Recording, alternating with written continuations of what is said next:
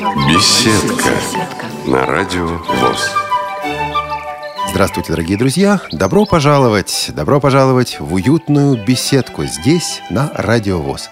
В замечательной компании с Еленой Колосенцевой. Лен, добрый вечер. Здравствуйте, друзья, и Олегом Шевкуном. А гостья наша, человек необычайный, человек удивительный, да других мы сюда на Радио ВОЗ и не приглашаем.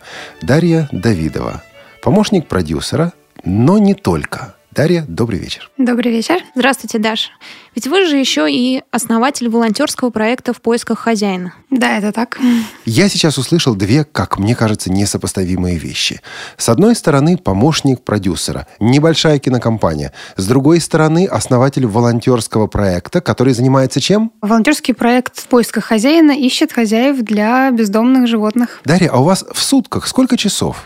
Не хватает. Вот сколько есть, столько Хотелось не хватает. Да. Значит, две стороны, две грани. Дарьи. Две жизни. Две жизни. Не, ну две жизни, они все-таки как-то сливаются. Дарья, сливается это в одно. Вот. Я вам могу добавить еще одну грань. Я фотограф профессиональный. Эту свою э, часть я объединяю и с проектом э, волонтерским, и просто для души. А что было раньше? Фотография, животные, кино? Фотография была раньше. Каким образом? Я училась на фотографа и в России, и в Израиле. Подождите, подождите, а вы тогда уже животных как-то вот любили? Были у вас в детстве кошечки, собачки? Нет, в детстве непосредственно у меня не было ни кошки, ни собаки, потому что у меня была аллергия на животных. Она со временем исчезла, что ли? А, оказалось, что только на кошек. А мечтали вот в детстве, мечтали о ком-то таком пушистом, добром, Плюшевом, таком милом? С ушами. Очень хотелось свое животное, чтобы кого-нибудь потискать, ездила к бабушке. У нее был кот. Ага. Ну и дальше вы окончили школу, поступили учиться куда? В Московский политехнический колледж имени Моссовета на специальность техника искусства фотографии. То есть появляется в вашей жизни фотография? А кто-нибудь в семье занимался фотографией? И нет. Но с советских времен мне осталась куча всяких старых камер и реактивов, что, в общем, помогло и повлияло на меня. Значит так, то есть вы вот проявляли, то есть такие вещи, как проявитель, закрепитель, фиксаж, вот эти ванночки, красная вот комната. эти баночки, красная комната, вам все это знакомо не понаслышке? Абсолютно.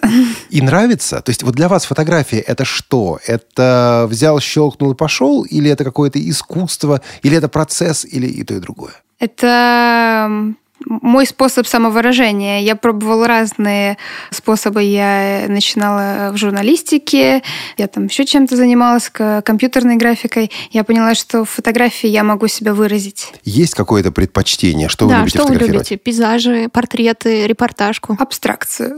Сейчас уже абстракцию. Начинала с репортажей. А абстракция это что? Сложно описать абстракцию, дать пример абстракции. Э, в основе это абсолютно обычные вещи, на которые можно просто посмотреть. Так что... С другим взглядом. Да, они будут э, просто частью картины. И тут, я не знаю как, хотел бы услышать как, в вашу жизнь входит еще одно измерение, еще одна жизнь. Это животные. Животные, которым вы начинаете помогать, животных, которых вы, в отличие от многих других, замечаете – Многие ведь и не замечают. Вот как вы стали замечать животных, которым нужна помощь? Мне кажется, тут у многих стереотип, что начинаешь замечать животных, когда что-то случается. Находишь кого-то со сломанной ножкой, не знаю, хвостиком, что случилось, Даш, в вашей жизни? Сначала нашли меня. Меня нашел э, один из израильских приютов и попросили сделать им ролик про приют. И таким Вы уже образом... работали в кино, да? Я уже работала и в кино, и в фотографии, и уже жила в Израиле и училась там. Э, и я приехала в приют и несколько дней снимала документальный ролик о том, как там все происходит, как он живет, чем он живет. И тогда я вплотную соприкоснулась с э, этим миром, познакомилась с настоящими волонтерами, которые туда приходят, просто с людьми, которые приходят погулять с собаками. И я поняла, что я хочу этим заниматься, что мне это интересно, и я считаю, что это важно. А вот отсюда поподробнее. Этот израильский приют, который вы увидели, это что? Ведь, к сожалению, насколько я представляю себе, большинство наших слушателей не смогут сейчас поехать в Израиль и тот приют посмотреть. Вот что вы увидели и что вас впечатлило? Это был частный приют, небольшой, на где-то 30-50 э, исключительно собак. И это была небольшая Территория, огороженная просто заборчиком около железнодорожной станции. Там был выгул для собак и вольеры, в которых они живут. И небольшой вагончик, в котором хранятся инвентарь, корма и делаются небольшие операции. Как туда попадают собаки? В Израиле есть муниципальные приюты и система отлова собак. Э, сначала собаки обычно попадают в муниципальный приют, там их стерилизуют и передерживают некоторое количество времени. Если собака не нашла хозяина, а обычно там это делать проще, они все чипированы и есть информация о хозяине. Собаку, к сожалению... Все собаки вообще? Собаки хозяйские, угу. почти все чипированные. Угу. И, и если собака не нашла э, своего хозяина, ее, к сожалению, усыпляют. Но есть частные приюты, которые забирают к себе таким образом собак, если у них есть свободное место. Ну, конечно же, и сами они, э, там, волонтеры этих приютов, э, где-то находят, если собаку могут привести в приют, если, опять же, есть место. А задача этого приюта найти хозяина собаки или все-таки просто дать ей дом? Нет, э, нет, я, я считаю, что приют это не дом, поэтому задача приюта это именно найти хозяина и подготовить собаку к жизни в квартире с человеком, с новым хозяином, если она э, утратила эти свои качества. И что вас настолько покорило? Ведь что-то же должно было произойти в вашем сердце, в вашей душе, наконец, для того, чтобы вы сказали, вот я тоже хочу. Потому что, ну, вы ведь могли снять этот э, ролик, сделать этот фильм и забыть, и перейти на другое, делать рекламу зубной пасты, например ну, мало того, что это прекрасные животные, милые маленькие щеночки. Которых хотелось с детства. Да, и э, они удивительно добры к людям, несмотря на то, э, через что им пришлось пройти. Они все равно все бегут к тебе и радостно виляют хвостом и пытаются с тобой играть. Но и это удивительные люди, которые туда приходят. Там было много школьников, волонтеров, которые приходят туда, чтобы заниматься собаками, или им, например, родители родители не разрешают завести собаку дома, они для этого специально ходят в приют, чтобы пообщаться, погулять и пообщаться между собой. Это такое получается, место, где можно встретить очень интересных, очень разных и очень неравнодушных людей. Итак, вы стали добровольцем, еще живя в Израиле. Нет, я достаточно э, быстро уехала в Россию, но я точно знала, что когда я приеду в Россию, я Найду Нач... приют. Да, на, на, начну этим заниматься в России. Вы приезжаете в Россию, вы начинаете выяснять и искать добровольцев, искать связи с добровольческим движением. Это вот примерно так было? И что вы нашли? Было ли что-то общее между добровольческим движением в России и в Израиле? И были ли какие-то отличия? Вот что-то такое, чего вы не ожидали увидеть здесь? Люди и волонтеры, которые этим занимаются, в общем, не отличаются. Но сильно отличается масштаб приютов и масштаб проблемы. Средний частный приют э, в Подмосковье – это 200 собак. Это мало. А есть приюты, в котором 2000 собак. По сравнению с 30-50 в том приюте... Там это... просто камерные домашние условия были. Да. А почему так получается? Это количество собак, э, желание частных людей этих или Почему так происходит вообще? 200 человек. 200 собак. 200 собак. Нет, это, конечно же, не, не желание этих э, хозяев, потому, ну, в смысле, владельцев приютов, потому что это очень тяжело. То держать, они не держать могут столько животных. У них, допустим, есть не 50 Нет, собак? могут остановиться в какой-то момент. Просто физически уже невозможно ухаживать за большим количеством животных и просто некуда сажать в клетки. Понятно, что там всегда в каждой клетке по одной условно лишней собаке, которая там уже тесно. А проблема в количестве бездомных животных в России, конкретно в Москве. Давайте опишем эту проблему для того, чтобы наши слушатели поняли, о чем, собственно, мы говорим. Мы не говорим о животных, которые а, рождаются на улице. Это скорее животные, которые были когда-то в доме, но что-то с ними произошло, или это не совсем так? Да, это именно так, потому что животные, которые рождаются на улице и уже от рождения дикие, им не нужен хозяин, и любая стая свою численность регулирует сама. И на нее влияет только кормовая база. То есть вот эти псы, которые большие такие, бегают по улицам такие, по помойкам, им приют уже не нужен. Это не та ситуация. На мой взгляд, да. И чаще всего, кстати, они не бегают по улицам, потому что они живут где-нибудь на пустыре. Им не нужен человек, им не нужен этот лишний шум, лишние раздражители. Им хорошо где-нибудь, где они могут жить своей стаей и питаться. И видят пару там человек, не знаю, сторожа этой стройки и все. Подождите, а в Израиле таких собак тоже было? А в Израиле по улицам собаки бездомные не бегают. Там угу. много кошек, там теплый климат, они замечательно живут себе на улице, никому не мешают. Бездомных собак на улицах можно найти где-нибудь только в промзоне, и все. Так на улицах городов их нет. Ну так как же собаки теряют дом? Ведь это проблема не собак, это проблема людей. Вот что происходит? Вы совершенно правы, это проблема безответственности людей. Даже если кто-то заводит собаку и не может дальше по каким-то причинам ее дома содержать, есть какие-то гуманные способы решить этот вопрос, а Например? не выкидывать. Например, пристроить ее самостоятельно. Так это опять ответственность. Конечно, а конечно, и конечно. Все. А, Привязать в лесу, да? Можно просто выкинуть на дороге. И такое бывает. Абсолютно. Вот посреди МКАДа выбрасывают собак. Есть такие псевдогуманные люди, которые подбрасывают под двери приюта. Это тоже э, не самый лучший выход, э, потому что приют переполнен, и подбрасывать туда собаку, которая неизвестно, здорова или нет, заразит она кого-то в приюте, или наоборот, здоровая собака в приюте просто одичает. Это не самый лучший вариант.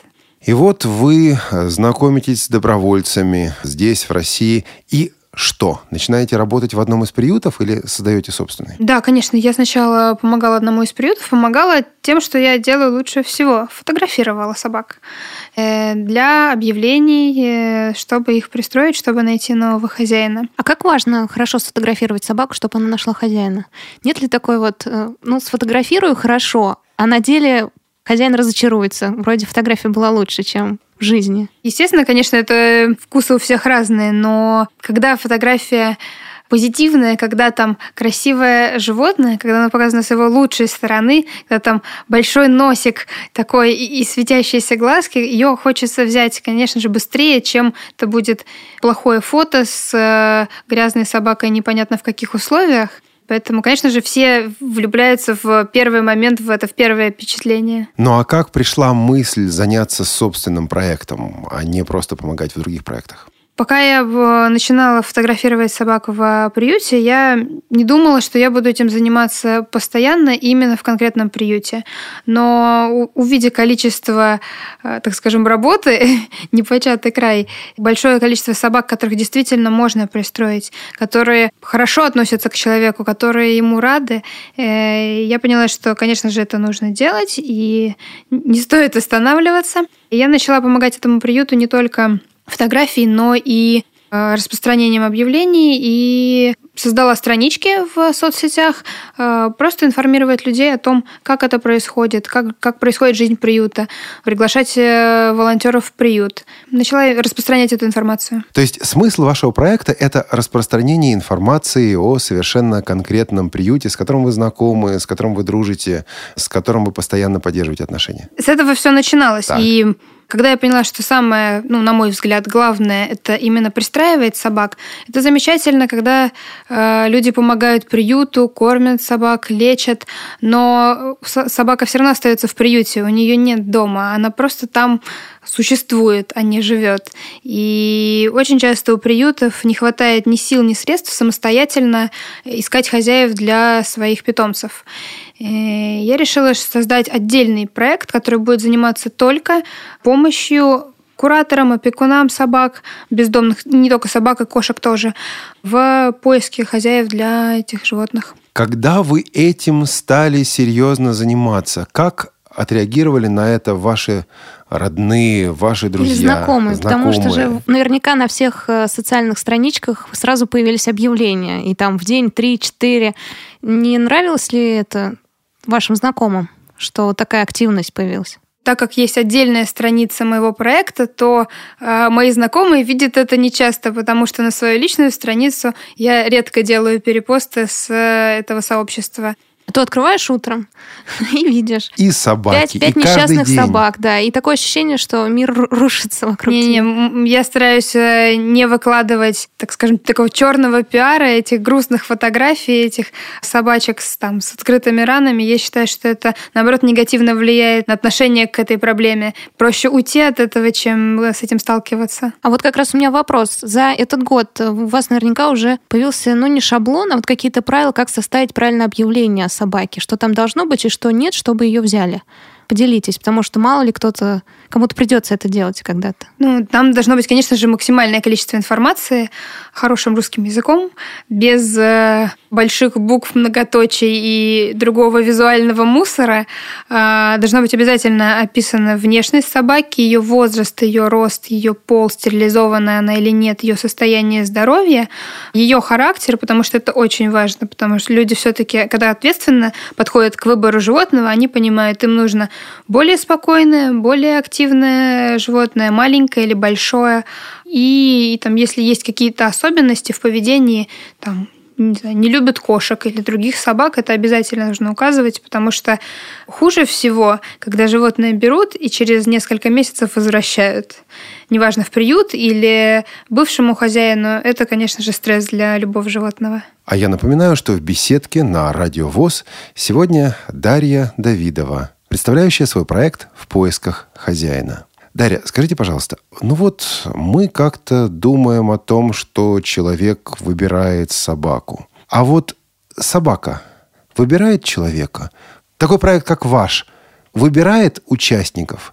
Есть какие-то качества, я не знаю, качество души, качество характера человека, которые способствуют тому, что да, этот человек откликнется, да, этот человек будет помогать, да, этот человек, эта семья возьмет собаку из приюта. Вот э, по вашим наблюдениям, по вашим ощущениям. От волонтера, наверное, самое главное качество – это желание помогать и ответственность. Потому что очень многие сейчас помогают не понимая, зачем они это делают, и не видят цели своей помощи, а просто ради действия, ради того, чтобы вот В сказать, я, хорошо. да, я помогаю. Вот, Я помог собачке. да, я хороший человек, я молодец. А сделал ли ты лучше своей помощью? Это вопрос.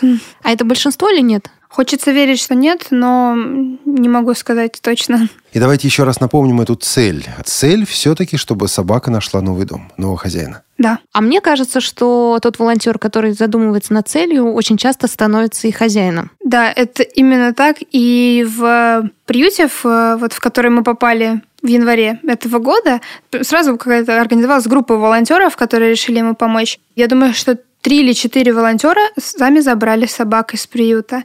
И это именно те люди, которые приходят, так скажем, из интернета, которые увидели там, сообщение у себя там во френд-ленте, что нужно помочь, поехали, влюбились в какую-то из собак и ездили, там, приучали ее к себе, приучали ее к поводку.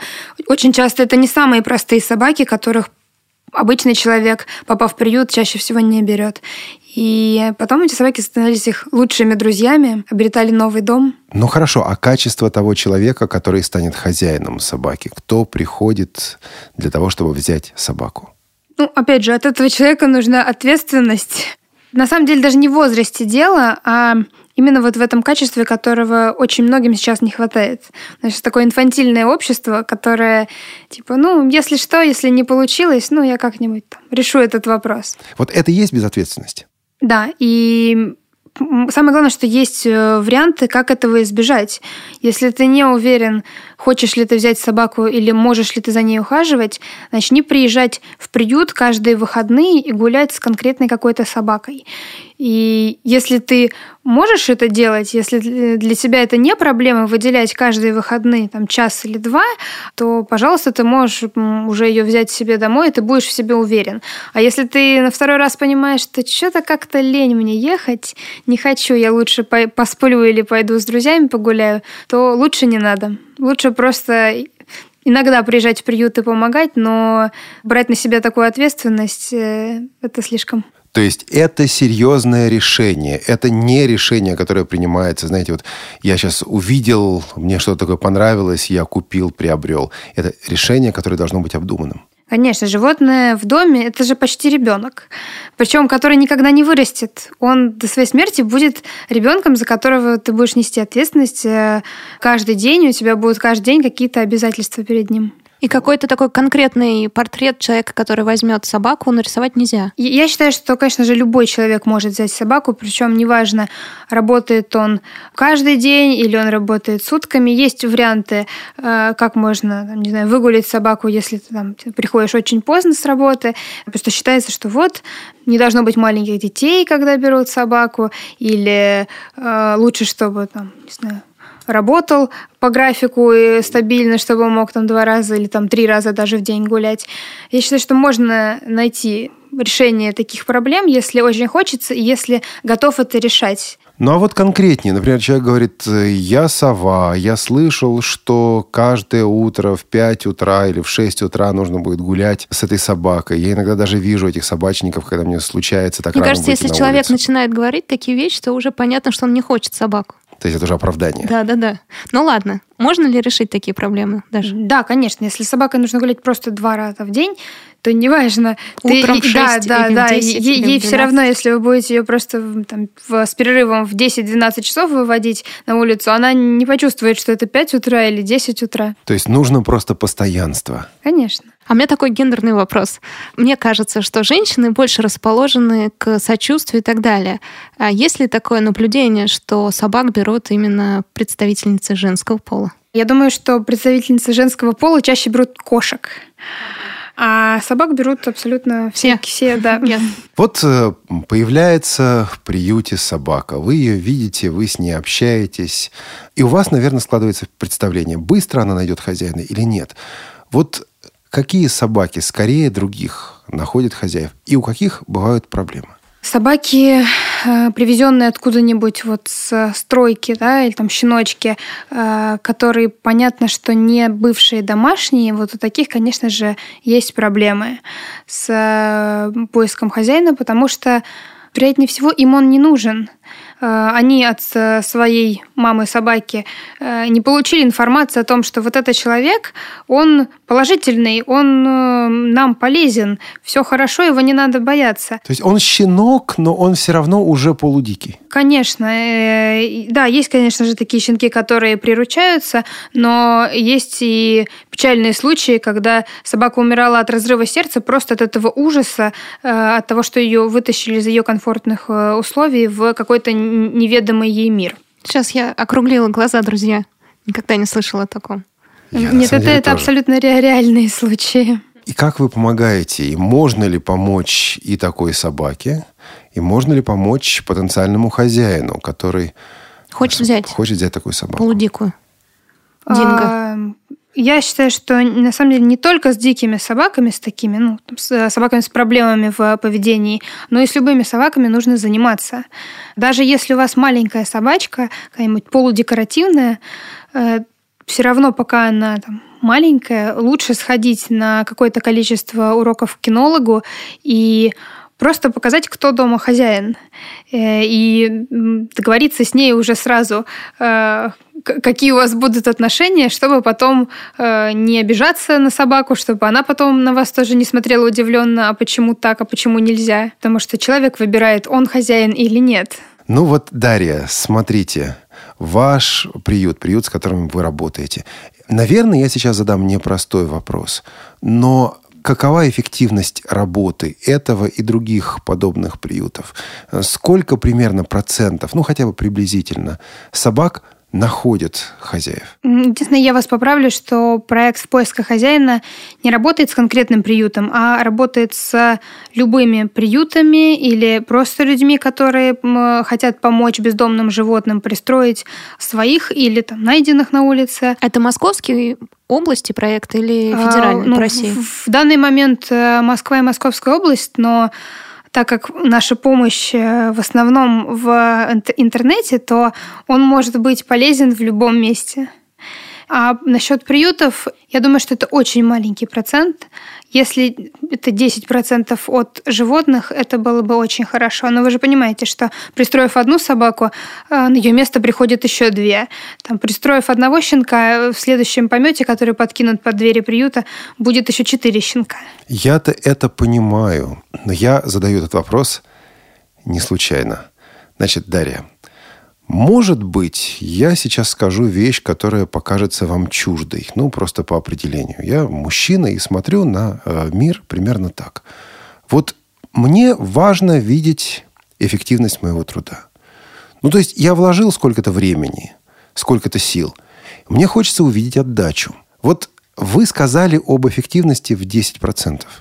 Дарья, для меня это было бы мало – а вот для вас, в чем, собственно говоря, заключается для вас отдача вашего труда? Что вас мотивирует сказать, да, это вот не зря я расходую свое время, свои силы и так далее? Если считать по приюту в целом, конечно же, это маленький процент. А если оценивать конкретную работу каждого волонтера, что я взял на попечительство собаку, я ее пристроил, то у тебя получается 100% позитива от того, что ты сделал. Может ведь быть ситуация, когда вы беретесь пристроить собаку, и вот не получается, и вот вы размещаете фотографии, и вы показываете, и вы рассказываете, но никто эту собаку не берет.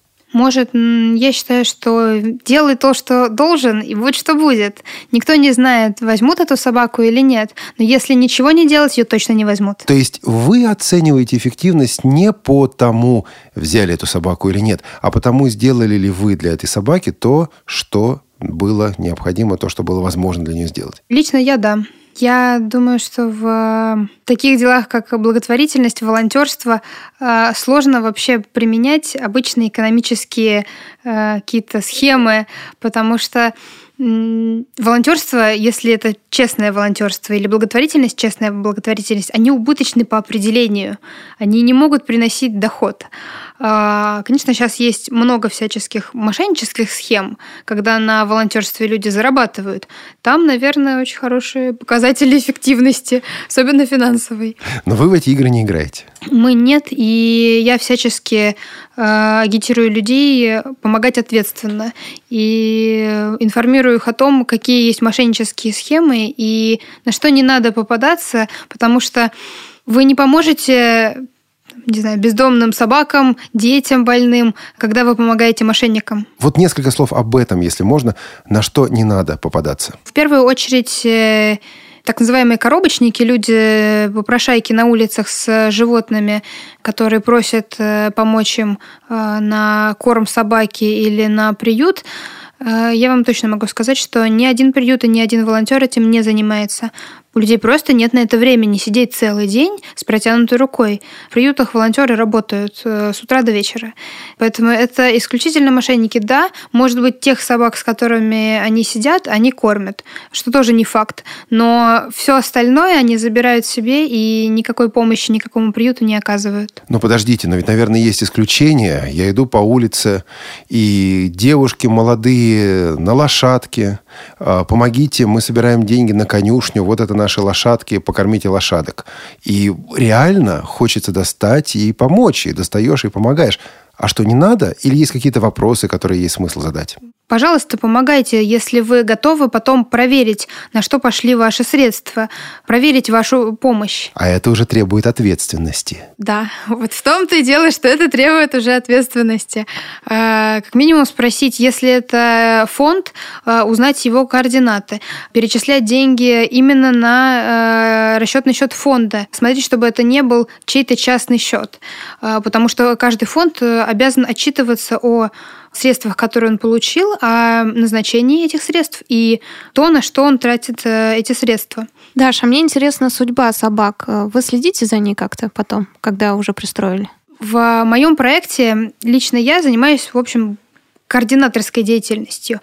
И выбор хозяина нового осуществляется человеком, который отвечает за это животное. Это опекун или э, представитель приюта, он выбирает нового хозяина.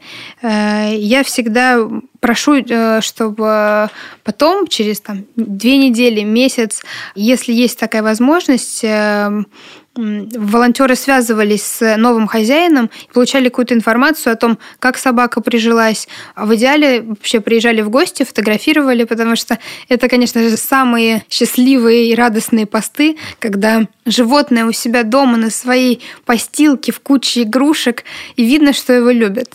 Вот ради этого хочется помогать, хочется что-то делать. Это тот самый результат, который вас также мотивирует. Да, это именно он. Даша, а есть в приюте собаки породистые? В некоторых приютах есть. Чаще всего это, конечно же, метисы, э, но в Шереметьевском приюте есть э, породистые животные. То есть таких тоже бросают? Да, очень часто бросают бойцовых собак, потому что, видимо, с ними не справляется. Очень много сейчас алабаев, которых просто за городом выбрасывают. И это, наверное, вдвойне безответственные люди, потому что они не просто выбросили собаку, а выбросили э, животное, которое потенциально опасно, если оно предоставлено само себе. Даже а вот я не понимаю, смотрите, на собаке нет поводка. Как понять, что ее выбросили, что она не дикая?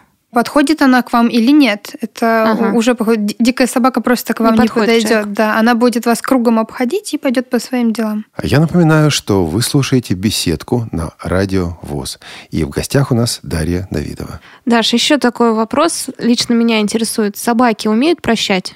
Я думаю, что да глядя на всех этих собак в приюте, которых привозили в приют с удавкой на шее, и после этого они все равно э, доверяют людям, они умеют прощать.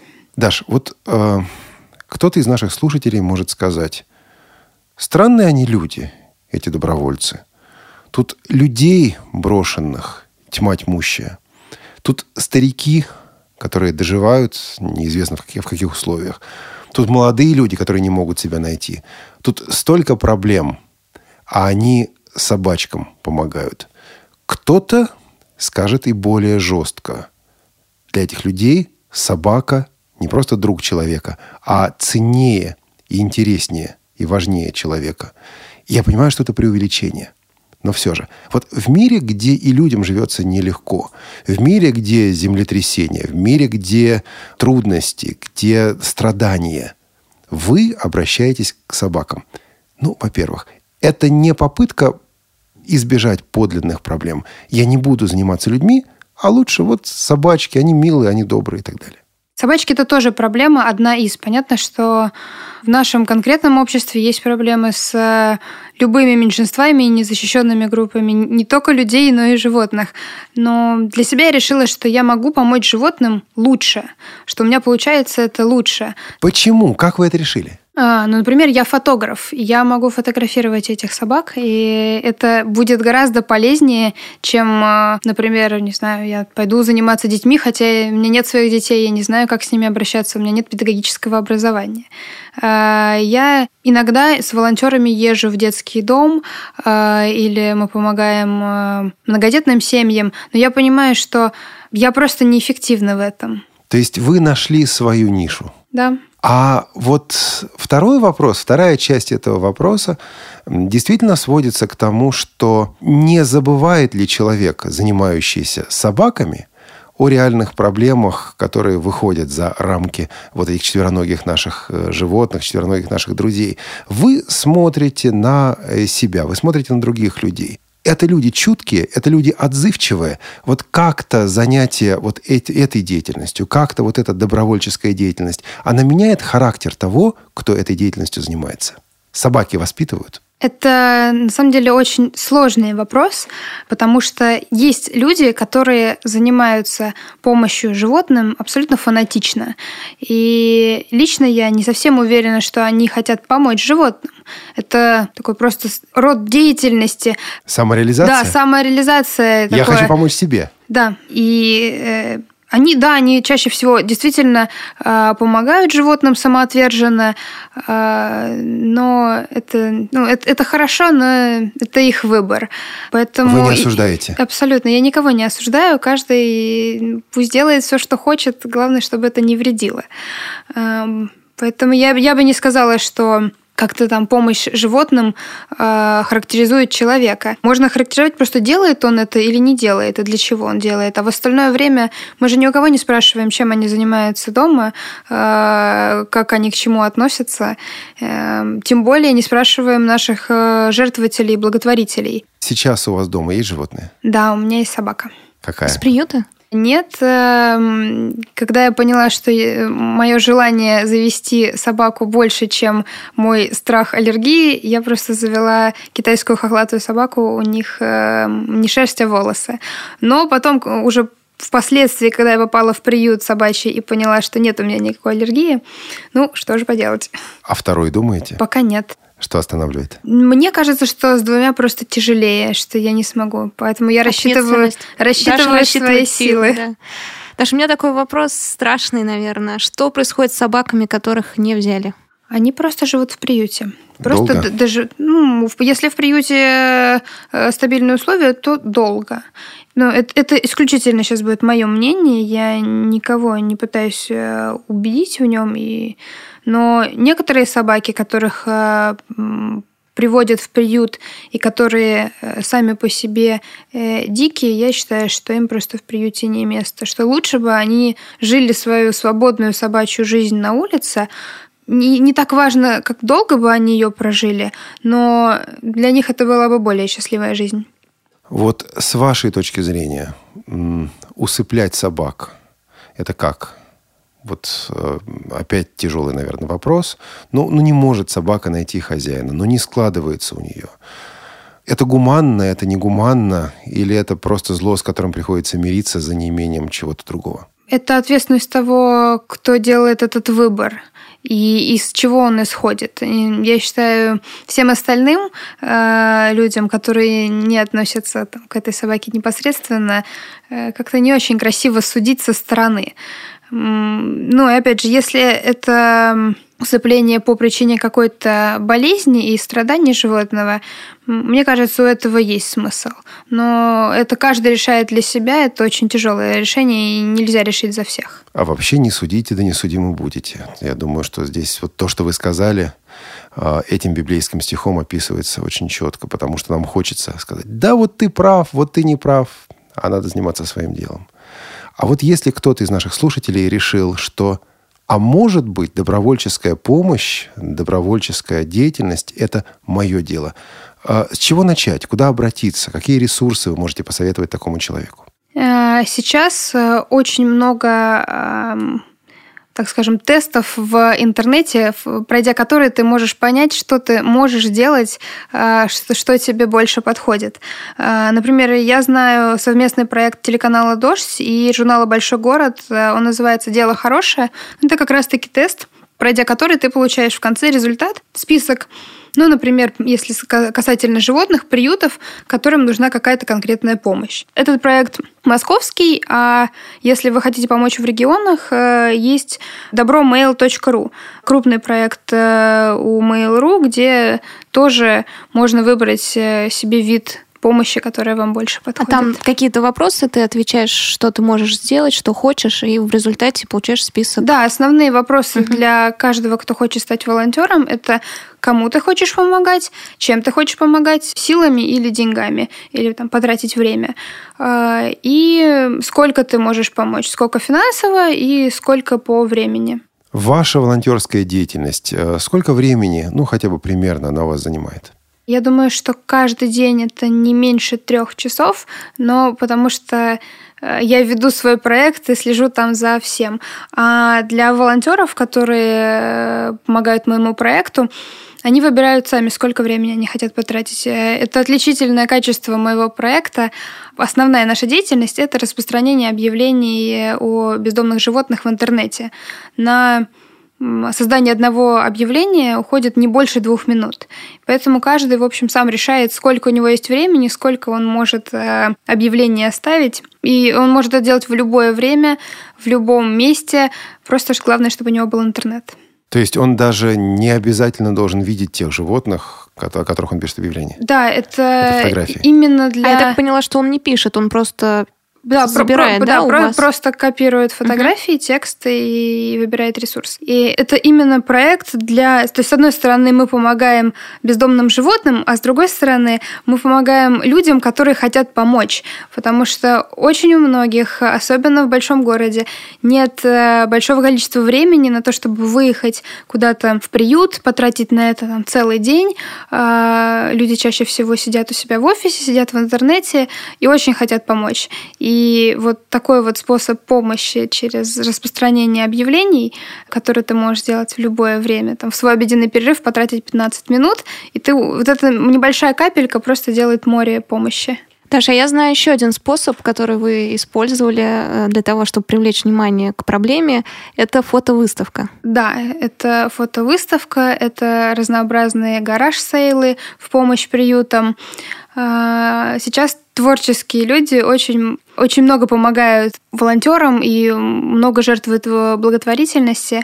Это очень хороший способ даже не помочь конкретному приюту или конкретной собаке, а просто донести до людей, что эта проблема вообще существует. И я считаю, что за любую, там, даже маленькую помощь, все равно человек должен что-то получать. Кроме своего удовлетворения, э, на таких вот там выставках можно, например, купить открытку или купить картину, и деньги, вырученные с продажи этой картины, пойдут в приют. А человек получит картину, ему будет самому еще вдвойне приятнее, что он не просто помог, а что-то за это получил. По шкале от 1 до 10. Один а, не имеет никакого представления. 10, да, все в курсе, все все понимают, все все знают. Как бы вы оценили осведомленность, информированность нашего общества вот об этой проблеме, проблеме бездомных животных? Очень хочется надеяться, что хотя бы 5. Какой-то прогресс за последние годы, ну вот тот год, допустим, который вы работаете, с вашей точки зрения, опять-таки, есть? За вот именно конкретно последний год я считаю, что тема волонтерства и благотворительности сейчас просто у всех на устах, и это очень хорошо. С одной стороны, есть у этого и минус, потому что появилось очень много мошенников, раз тема популярная, и люди готовы жертвовать. А с другой стороны, э, сейчас об этом говорят почти все. То есть этим занимаются очень многие э, известные люди. Этим занимаются федеральные каналы. Это помощь не только животным, это помощь людям. И мне кажется, мы стали как-то более отзывчивы. Нам уже стало всем меньше все равно. Ну что же, это очень и очень приятно слышать, тем более от вас, от человека, который в теме, от человека, который этой самой конкретной благотворительностью занимается. Даша, а если наши слушатели захотят подробнее узнать о проекте, где можно почитать о нем? У нас есть странички в соцсетях, у нас есть страничка на моем личном сайте. Я предлагаю людям просто набрать в любой поисковой системе волонтерский проект в поисках хозяина. И первые же там три результата у вас будет или сайт, или Facebook, или ВКонтакте. Вы сможете получить всю информацию. Ну что же, наши сегодняшние гости, участница этого выпуска программы «Беседка» Дарья Давидова, человек, который занимается добровольческой деятельностью не для галочки, не для самоутверждения, не для самореализации, а для того, чтобы этот мир стал лучше, для того, чтобы и собакам, да и людям тоже жить стало лучше. Многие из нас думают, что вот мы, незрячие, слабовидящие люди, мы нуждаемся в помощи. Да, порою это действительно так, но ведь не только мы. Есть те, кто нуждаются сегодня в нашей помощи. Именно об этом была сегодняшняя беседка, которую подготовили и провели Елена Колосенцева и Олег Шевкун. И наши звукорежиссеры Полина Бибик и Олеся Синяк. Дарья, спасибо вам большое за то, что присоединились к нам в нашей беседке здесь на Радиовоз. Спасибо вам большое, что вы выслушали меня, и я надеюсь, что все наши слушатели задумаются над этой проблемой тоже. И мы желаем вам всего доброго. До следующих встреч в эфире. До свидания.